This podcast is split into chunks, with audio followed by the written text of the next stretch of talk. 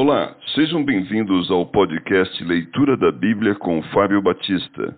A minha oração é que Deus fale ao seu coração por meio da Bíblia Sagrada.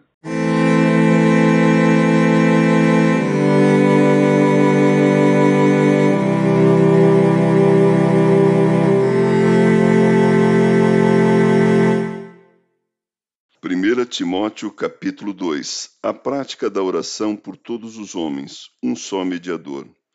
Antes de tudo, pois, exorto que se use a prática de súplicas, orações, intercessões, ações de graças em favor de todos os homens, em favor dos reis e de todos os que se acham investidos de autoridade, para que vivamos vida tranquila e mansa, com toda piedade e respeito.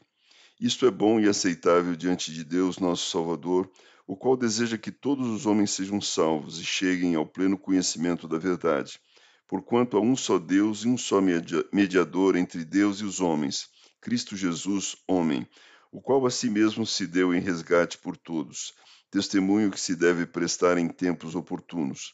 Para isto fui designado pregador e apóstolo, afirmo a verdade e não minto, mestre dos gentios na fé e na verdade.